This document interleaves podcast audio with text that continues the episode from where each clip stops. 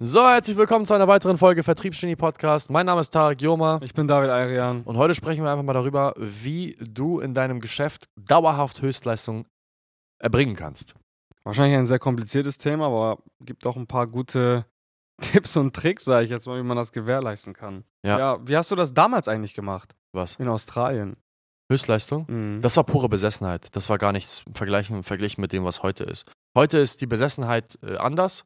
Damals war die. Be wenn du, du weißt doch, wie das ist, wenn du, wenn du, wenn du als, als junger Mensch äh, unter Geldmangel aufwächst, deine Familie siehst, wie sie halt, äh, wie, wie viele negativen äh, Folgen es hat, kein Geld zu haben, beziehungsweise eine Existenzgrenze zu leben. Mhm. Ich will mich jetzt nicht beschweren, wir sind in Deutschland, uns ging es immer gut und ich habe es auch, als Kind hatte ich eine super Kindheit. Aber wenn du halt merkst, okay, äh, am Ende des Tages kannst du dir vielleicht nicht diesen Fußballschuh kaufen, weil die Miete ist knapp und so weiter, dann befindest du dich ja rein theoretisch in einem brennenden Haus. Mhm. Und es ist sehr, sehr einfach, aus einem brennenden Haus rauszulaufen, weil du sonst einfach verbrennst. Das heißt, für mich gab es nur einen Weg nach vorne.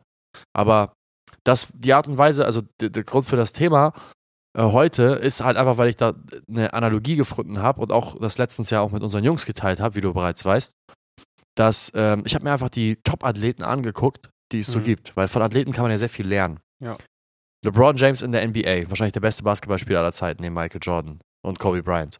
Ähm, äh, Tom Brady äh, aus der NFL. Fünf Ringe hat er, glaube ich, oder sechs, ich weiß nicht genau. Auf jeden Fall der, der, der erfolgreichste NFL-Spieler aller Zeiten. Und Cristiano Ronaldo im Fußball. Eine Sache haben die Leute immer gemeinsam. Die haben so viele verdammte Trophäen gewonnen und so viele Rekorde aufgestellt, dass man gar nicht mehr weiß, wo vorne und hinten ist. Die haben so viele Dinge gewonnen, dass man gar nicht mehr weiß, wann ist genug. Und irgendwie, immer wenn man die spielen sieht, immer wenn man die sieht, jede Saison aufs Neue, auch wenn die schon seit 15, 20 Jahren teilweise in der Liga sind und am, am Zenit ihrer Leistung sind, hat man das Gefühl, dass sie in der nächsten Saison noch einen drauflegen oder wenigstens das Tempo halten vom Besten aller Zeiten. Also irgendwie werden die mit zunehmendem Alter immer besser. Die werden immer besser, immer hungriger und man hat nicht das Gefühl, dass die irgendwie aufhören, Leistung zu erbringen. Und dann gibt es auf der anderen Seite so Leute, ähm, ich will, ich, ich, mir fällt gerade kein Name ein. One Season Wonder. ja, kennst du die Leute? Kennst du solche Leute? Bojan Krkic damals bei Barcelona, da hat man ihn für den nächsten Messi gehalten oder Emre Mor. Es gibt super viele Fußballer. Äh, Wie heißt dieser Norwege nochmal, der zu Real Madrid mit 16 gegangen ist? Da gab es einen riesen Ödegaard. Trubel. Ödegaard. Ja. Krass, also das, die sind dann gehypt für eine halbe Saison und dann ist das Ding auch durch. Ja.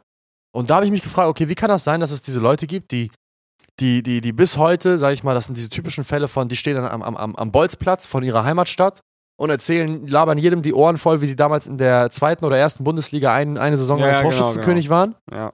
Und dann gibt es Leute wie Cristiano Ronaldo, LeBron James oder Tom Brady, die einfach einen Rekord nach dem anderen brechen. Und wenn, und wenn die gefragt werden, okay, was ist dein, was ist dein Lieblingsmoment gewesen in deiner Karriere? Wel welche, Tom Brady wurde mal gefragt, welcher Ring war der schönste?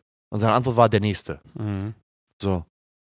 Was ist der Unterschied? Und der Unterschied ist, glaube ich, ganz einfach, dass diese Menschen, diese, diese, diese Höchstleister, diese Legenden, das Besondere zum Standard gemacht haben. Mhm. Und dass diese niedrig leistenden Leute, die halt besondere Momente als besonders empfinden, für immer halt nur diese kurzen Momente der glorreichen Zeit haben, an die sie sich immer erinnern werden. Ja, du kannst ja, du kannst ja nur etwas ähm, immer wieder erreichen, wenn du es selbst normal findest. Wenn es Standard ist. Genau, aber wenn du selber sagst, hey, das ist ein besonderer Moment, dann ist es alleine von deiner Denkweise her auch ein besonderer Moment und dementsprechend, wie oft hat man besondere Momente? Tritt halt selten auf, genau. Genau. Das heißt, das heißt die, die Analogie da drin ist halt eben, mach das Besondere zum Normalen, damit es öfter eintritt. Weil wenn du das Besondere nicht normal machst, dann wird es besonders bleiben und wird sehr selten eintreten. Und diese Menschen, ein Cristiano Ronaldo schießt letztes Jahr äh, Portugal raus aus dem Halbfinale, glaube ich. Oh, nee, nicht letztes Jahr, letzte EM. Ja. Mit, mit, also macht drei Tore alleine, ein Freistoßtor, was komplett geisteskrank ist. Und jedes Mal, wenn es zum Anpfiff pfeift, ist es so, als wenn er vergessen hätte, dass er gerade dass er äh, ein Tor geschossen hat. ja. Der ist einfach hungrig aufs nächste Tor. Und wenn er das nächste Spiel anfängt, der, der, der macht das Post-Interview, Post-Game-Interview. und man hört nur, wie er sich gerade mental schon auf das nächste Spiel vorbereitet. Ja. Der, der redet nicht über sein geiles Freistoßtor oder seine, seine, seine, wie geil er jetzt drei Tore geschossen hat. Der redet nur darüber, okay, wir müssen jetzt die richtige Anpassung machen fürs nächste Spiel. Der hat komplett vergessen, was er geleistet hat. Ja, die denken meistens eigentlich schon an die nächsten zwei, drei Schritte und gar nicht. Also, natürlich feiern sie ihren Erfolg, aber sie feiern es in einem Rahmen, äh, der, den, den sie sich auch erlauben können, sage ich jetzt mal. Also Cristiano Ronaldo, nach jedem seiner Tore hat er ja seinen, seinen berühmten Torjubel und wenn er mal den, den goldenen Ball da gewonnen hat, dann schreit er da auch irgendwie einen komischen Schrei raus. Aber ich glaube, die sind im Kopf eigentlich schon ja, drei, vier Schritte weiter. Ja, die ruhen sich nicht drauf aus. Es gibt so ein legendäres Interview, das muss ich dir mal zeigen, von Kobe Bryant, wo er, es gibt ja in den NBA Finals, das sind ja die sozusagen die Champions League der NBA. Und da spielen die sechs Spiele oder fünf, ich weiß nicht mehr genau. Mhm. Wenn wir spielen, die, spielen die, in, in dem Finale spielen die nicht nur ein Finale, sondern die spielen fünf verschiedene Spiele. Immer hin und her. Weißt du, die zwei finalen Mannschaften. Und dann lag, glaube ich, irgendwie sein Team 2-0 vorne. Hätten sie noch ein drittes Mal gewonnen, das ist Best of Five, weißt du? Hätten sie noch ein drittes Mal gewonnen, wäre es vorbei gewesen. Ja. Und sie lagen 2-0 vorne. Und dann wurde er gefragt, weil er, hat, er war im Postgame-Interview, seine ganzen Kollegen neben ihm waren halt mega happy. Und die standen dann, und war, man hat deren, deren Euphorie im Gesicht gesehen, weil die halt nur noch ein Spiel gewinnen müssen, dann haben sie gewonnen. Mhm. Und er war mit einer Miene, einfach als wenn gerade jemand gestorben ist. Einfach gerade. Und, und fokussiert. Und dann wurde er gefragt, warum, warum freust du dich nicht? Dann hat er gefragt, was, worüber soll ich mich freuen? Der Job ist noch nicht fertig. Ich freue mich, wenn der, Job, wenn der Job getan ist. Warum sollte ich mich jetzt freuen? Also echt einfach, einfach eine andere Art von Mentalität. Ja. Und der hat das nicht gemacht, um eine Show abzuziehen oder um irgendwie zu zeigen, wie geil er ist. Das war wirklich das, was er gefühlt hat. Der war wirklich der Meinung, dass es nichts Besonderes ist, was er getan hat. Nur weil er jetzt 2-0 vorne liegt, heißt noch lange nicht, dass er sich freuen darf. Der freut sich erst dann, wenn er was Besonderes erreicht hat. Und nachdem er mit seinen Feiern vorbei ist, hat er vergessen, dass er diesen scheiß Ding, dieses scheiß Ding gewonnen hat und geht weiter zum nächsten, weil es seine Aufgabe ist, großartig zu sein. Ja. Es ist für ihn normal, außergewöhnlich zu sein. Er hat das Außergewöhnliche zum Normalen gemacht, deswegen ist er dauerhaft für andere Menschen außergewöhnlich. ja. Und wenn andere Leute ihm erklären wollen, wie geil er ist, sagt er, das ist für mich, das ist, das ist ganz normal, ich finde das jetzt nicht so besonders, ich, ich bin eher enttäuscht, dass ich nicht noch mehr gewonnen habe. Ja, das sind halt, also besonders bei Ronaldo merkt man das, äh, das sind halt Profis durch und durch und die wären auch in jeder anderen Sache Profi geworden, so, ganz ehrlich, Ronaldo. Ähm, und man sieht es ja auch anhand seiner anderen Erfolge, die er mit seinen ganzen Unternehmen hat, äh, wie er die feiert und wie er die aufgebaut hat. Er ist halt einfach ein Profi durch und durch und der lebt halt für die Sache und für ihn, bei ihm merkt man, dass der Weg bei ihm, also die, es gibt halt so Menschen, die denken sich halt, boah, wenn ich jetzt das und das schaffe, dann bin ich durch. So, ey, keine Ahnung, wenn ich mir jetzt ein richtig geiles Auto kaufe, dann bin ich durch mit der ganzen Sache. Aber wenn man mal diese Schritte geht, merkt man eigentlich, und das haben diese Personen verinnerlicht, für die ist immer der Weg das Ziel. Bei denen geht es gar nicht ums Ziel an sich. Die machen die Sache, die sie tun, einfach höchst, höchst professionell und das immer und immer und immer wieder. Ja. Und das ist das Ding, weshalb, warum machen sie das immer wieder? Weil sie einfach sich selbst dafür nicht feiern. Weil wenn du dich selbst für etwas feierst und es zu doll machst, dann wirst du übermütig, dann wirst du unvorsichtig, dann wirst du gemütlich, dann fängst du an, Fehler zu machen, dann fängst du an, ein bisschen Faxen zu machen. Und das ist das Ding. Die Leute haben einfach die Relation zu Erfolg verloren. Ja, Und das hat auch bei uns einen großen Unterschied ausgelöst. Früher war das für uns beeindruckend, wenn jemand 100.000 Euro jeden Monat gemacht hat. Jetzt ist es für mich nicht beeindruckend. Jetzt sind wir auf einer Hemisphäre, wo wir jeden Monat zwischen 300 und einer halben Million machen. Und das ist für mich auch nicht beeindruckend. Und ich werde auch niemandem äh, von meinem Erfolgserlebnis erzählen, dass wir in dem einen Monat eine halbe Million gemacht haben. Interessiert mich nicht. Und auch wenn ich jetzt mir, also selbst, selbst eine Million oder 10 Millionen im Monat wären für mich nicht beeindruckend, weil ich aufgehört habe, eine, et, etwas beeindruckend zu finden, um es an, an Zahlen zu ketten oder an Erfolge zu ketten. Das ist für mich nicht mehr beeindruckend. Und das hat bei uns den Unterschied ausgelöst, weshalb wir, weshalb wir, sag ich mal, dauerhaft auf einer, auf einer Höchstleistung fungieren können, unabhängig davon, wie wir uns gerade motivieren oder nicht. Ja, und auch unabhängig davon, wie die emotionale Lage ist. Und ähm, man muss halt einfach, und das passt eigentlich zu der Folge, die wir eben gerade aufgenommen haben, man muss halt einfach aufhören, sich selber, und man, man, man blockiert sich definitiv selber damit, wenn man anfängt zu sagen, hey, boah, krass, 10 Millionen im Monat. Man muss sich einfach, man muss sich das Ganze einfach mal nackt vorstellen und sich einfach nur die banalen Schritte dahin, man muss sich da einfach mal reindenken und merken, ey, ob der jetzt 10 Millionen macht oder eine halbe Million oder eine Million, das sind einfach auch Menschen, die mit Wasser kochen und einfach ganz bestimmte Schritte hintereinander gemacht haben Und und, das auf einer regelmäßigen Basis, genau. Dann verliert auf einmal das, diese 10 Millionen, absolute, äh, absolut an Wert. Ja. Es ist dann einfach eine normale Tatsache oder ein normaler Schluss, der resultiert aus den Handlungen, die man vorher getätigt hat. Ja.